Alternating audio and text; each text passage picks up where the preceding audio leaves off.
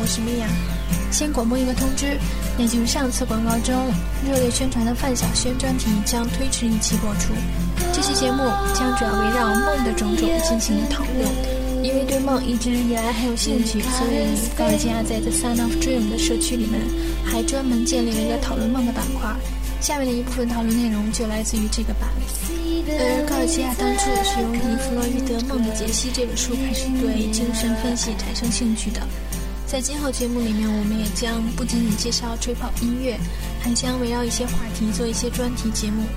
这些话题包括精神分析、人格、潜意识、神秘主义、超自然现象、超现实主义绘画。大卫林奇等导演的作品，博尔赫斯小说《外星生物》、时间和空间、非线性叙事、怀疑主义、工作和理想、爱情和性欲、孤独与合群、自我与他人等等等等，这些也都是高尔基亚个人积极感兴趣的话题，也就是他最初做 The Sun of Dream 网站的真正初衷。但由于这些话题大部分都比较冷门，所以光以网站的形式。可能看起来稍微枯燥一些，所以他呢想在今后借助电台节目的形式，加上背景音乐，这样就可能让更会让更多的人也产生兴趣，加入进来一起讨论。这期节目播放的是一个名叫 Dreamfield 的乐队作品，其实就是随便挑选的。不过没想到挑完之后，才发现乐队名字竟然叫梦田，蛮有意思的。说不定这就是高尔基亚潜意识选择结果。可是，老实说呢，这个乐队作品其实并不太适合本期的节目主题。不过没关系，起码比 DJ Com 的新作品好听多了。下面呢，我们就先来听一首他们的作品，再正式的开始这次的节目。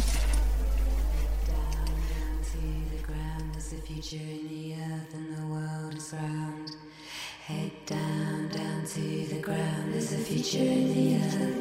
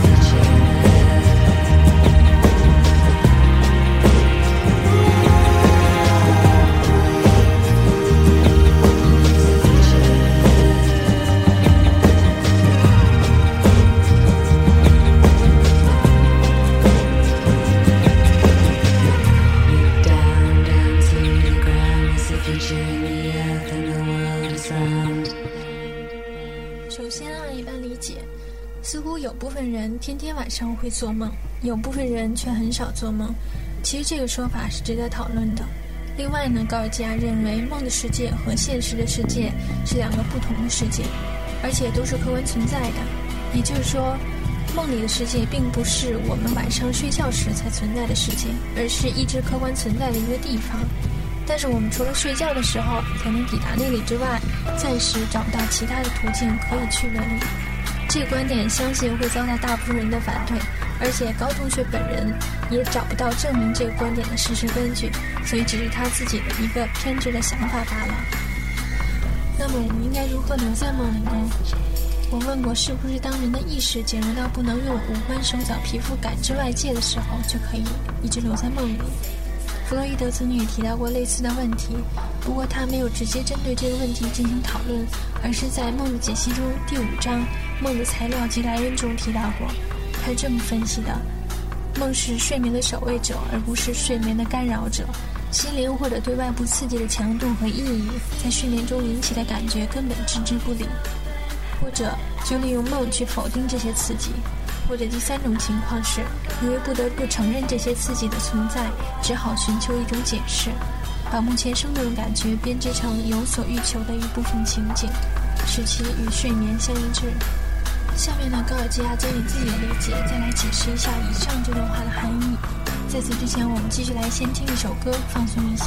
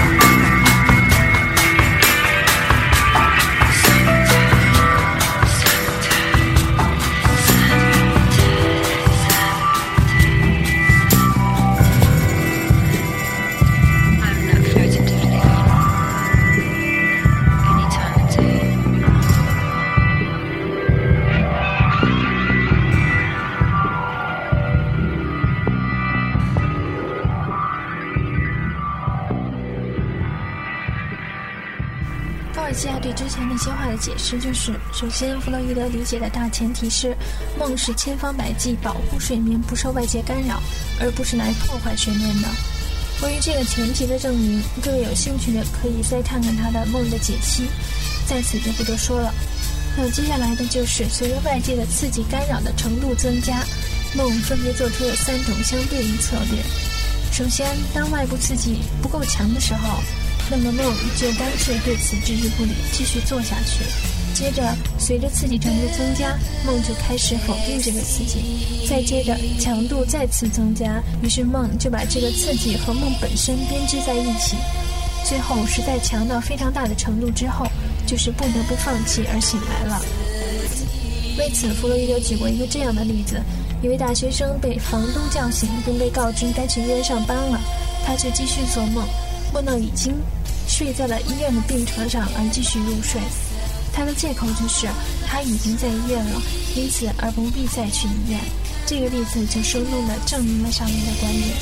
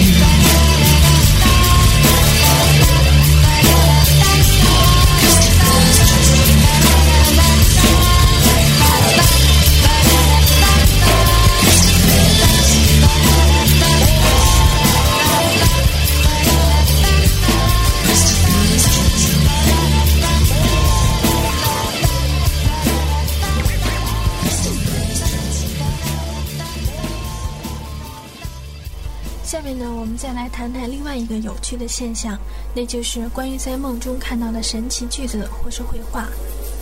我觉得这个经验很多人都应该有，就是在梦中我们看到一本书或者画册之类，然后里面有许多特别有意思的东西。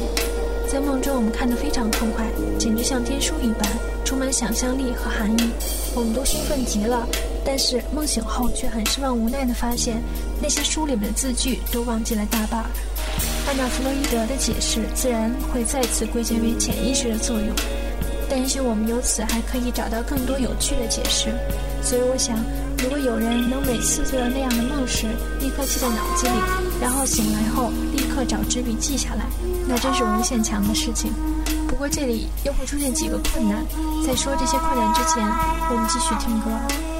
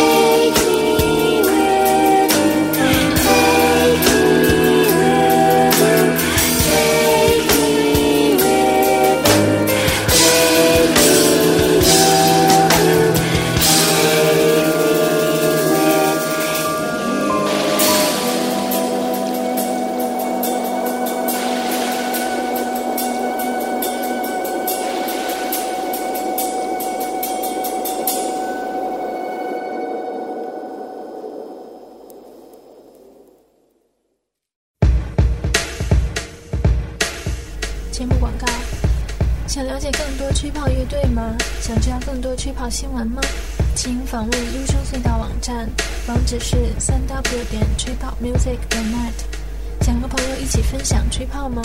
请登录社区 The Sound of Dream，地址是三 w 点吹泡 music 点 net 斜杠 dreams。想来电台做嘉宾吗？请致电零二幺五七九七二二零三，或者发送 v 到 lunascape at 幺六三 dot com。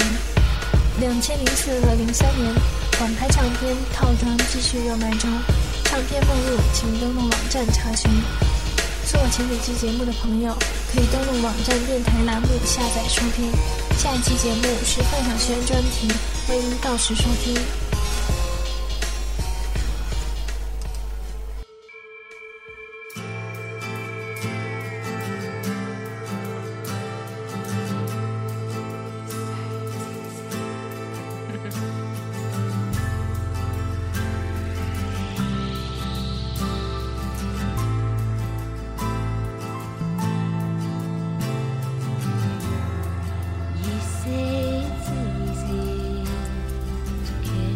就是我们要记录下梦里那些奇怪的字句将面临的几个困难。第一，就算在梦中努力记住了，多半醒来回忆的时候总忘记了大半，因为意识检查已经开始起作用了。第二，就算醒来以后能够回忆起很多，但因为刚醒来的时候无论精神还是肉体都还比较疲惫，所以这个时候先要战胜自己，立刻起床找笔和纸记录，这个也很困难的，更何况碰到冬天的时候更难。第三，就算这时候能克服困难，并且立刻连衣服都不穿，冒着会感冒的危险，立刻找到了纸和笔开始记录，却会发现写下的却是一些更奇怪的字句，于是心灰意冷，就不再写了。第四，其实那些看似牛头不对马嘴的字句，是经过了意识的修改和删除作用后的结果，所以应该立刻记下来，然后再慢慢回头分析。另外一种可能，这些看似混乱的字句，其实就是梦中的原文，只不过在梦里面我们意识活动干预少，基本是潜意识活动，所以能充分领略这些字句的含义。第五，就算明白了之前所说的四点，并且克服重重困难，把梦中看到的字句全都记下来了。这时候，我们却发现了自己原来又掉进了一个梦中梦，也就是说，我们在梦中醒来，然后把前一个梦记录下来，却没有料到，原来我们记录的那个时候还是在梦里。等到我们终于从梦中真实醒来，再回忆起之前那些字句的时候，却已经忘记太多了。这时候，我们心情想必比之前所有的情况更无奈和懊悔了。以上五点是高尔基亚同学二十七年的经验之谈，所以再次呼吁大家，以后一旦梦见特别有意思的字句、画画之类的东西，千万一定要记得，醒了以后不管三七二十一，全部先记下来再说，能写多少就写多少，那可是非常珍贵的文字，说不定未来的真正后现代小说或者新派绘画就在你手中诞生。因为高同学一直坚持认为，只有不受意识干扰的情况下，才能创造出伟大神奇的作品。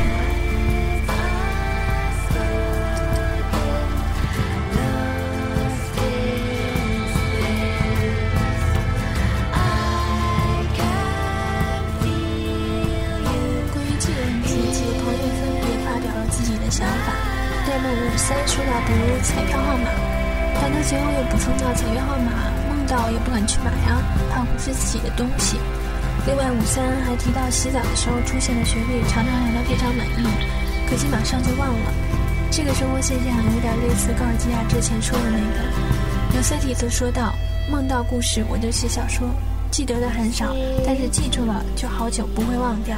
初中升高中那一年，经常梦，经常写，可能是因为写的要命吧。”上个暑假又梦到了一篇，隔了两个月以后整理到了 blog 上面。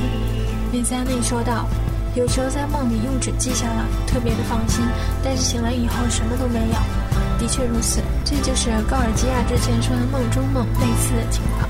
的确，这个词后来被另外一个朋友说成了是高尔基亚的口头禅。的确如此。广州的杰哥哥又同感地说道：“巧了，我在做梦的时候经常做出好听的曲子，也是醒来以后就忘得干净，可惜。”呆梦五三为此总结性发言说道：“那些永远出现在你无法记录的时候。王昌宇也说道：“对呀，对呀，每次洗澡都有一堆一堆的灵感往外涌，调子啊，故事啊，可是根本没法记。最后还有一个倒浆糊的大用一九七八，他说我梦到过一个老头告诉我一句话：天地之间一个圆，方方正正能挣钱，请正解。本来一个讨论的蛮好的主题，常常就这样开始走题的。”不过走题也是各个论坛都有的特色。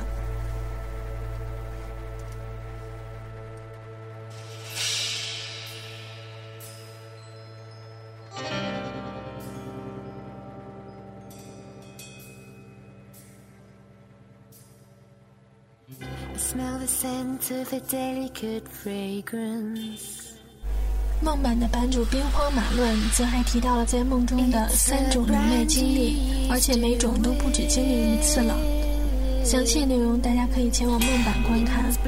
金也曾经说到，那种梦里面哭泣的，醒来却没有眼泪的最不舒服，心里面会觉得很干，喘不过气，好多感觉在梦里感到了想哭，醒来还记得，为什么呢？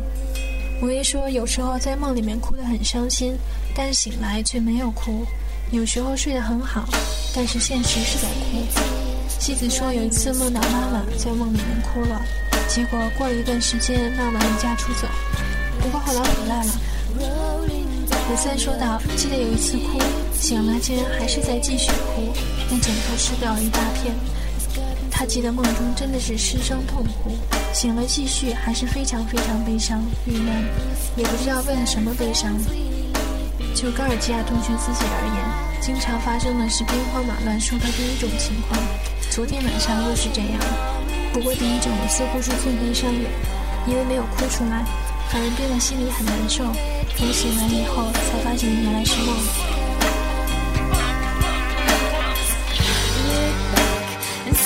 what we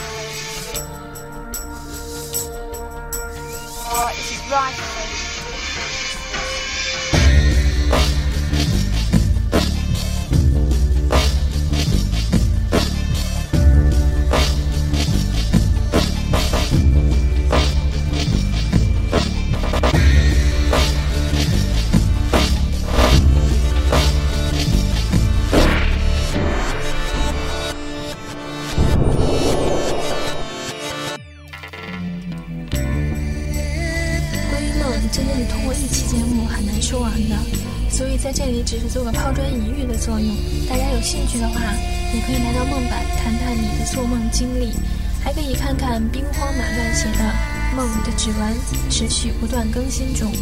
而今后有机会，我们将再继续做几期梦的主题节目，下期节目将真的是范晓萱专题节目。